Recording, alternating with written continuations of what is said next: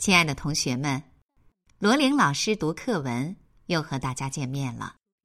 今天我们一起来学第三课《开满鲜花的小路》，作者林颂英。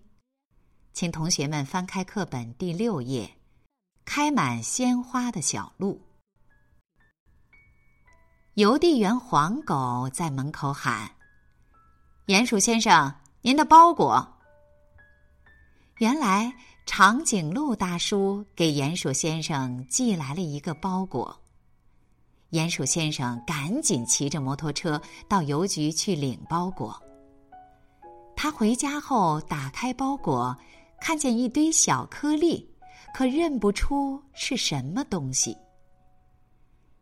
鼹鼠先生拿着包裹来到松鼠太太家，他问松鼠太太：“长颈鹿大叔寄来一个包裹，请您看看是什么东西。”松鼠太太拿过来一看，里面空空的，什么也没有。原来包裹破了，里面的东西不见了，看来。都漏在来时的路上了，鼹鼠先生很懊丧。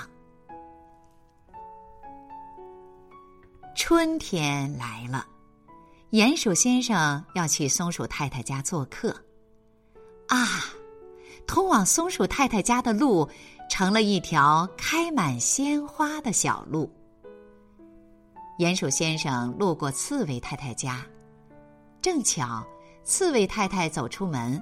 看到门前开着一大片绚丽多彩的鲜花，他惊奇地说：“这是谁在我家门前种的花？多美呀！”鼹鼠先生回答：“我不知道。”鼹鼠先生经过狐狸太太家，正巧狐狸太太走出门，看到门前开着一大片五颜六色的鲜花。他奇怪的问：“这是谁在我家门前种的花？真美呀！”鼹鼠先生回答：“我不知道。”鼹鼠先生来到松鼠太太门前，松鼠太太走出门，看见门前的小路上花朵簇簇，小松鼠、小刺猬和小狐狸在那里。快活的蹦啊跳啊！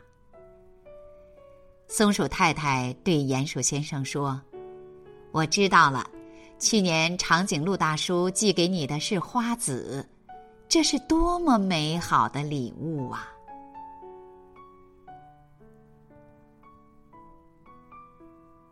好了，亲爱的同学们，这份礼物真的是太美好了。它带来了春天，带来了美丽的色彩，还带来了生命力。好了，今天的罗琳老师读课文就到这里，再见。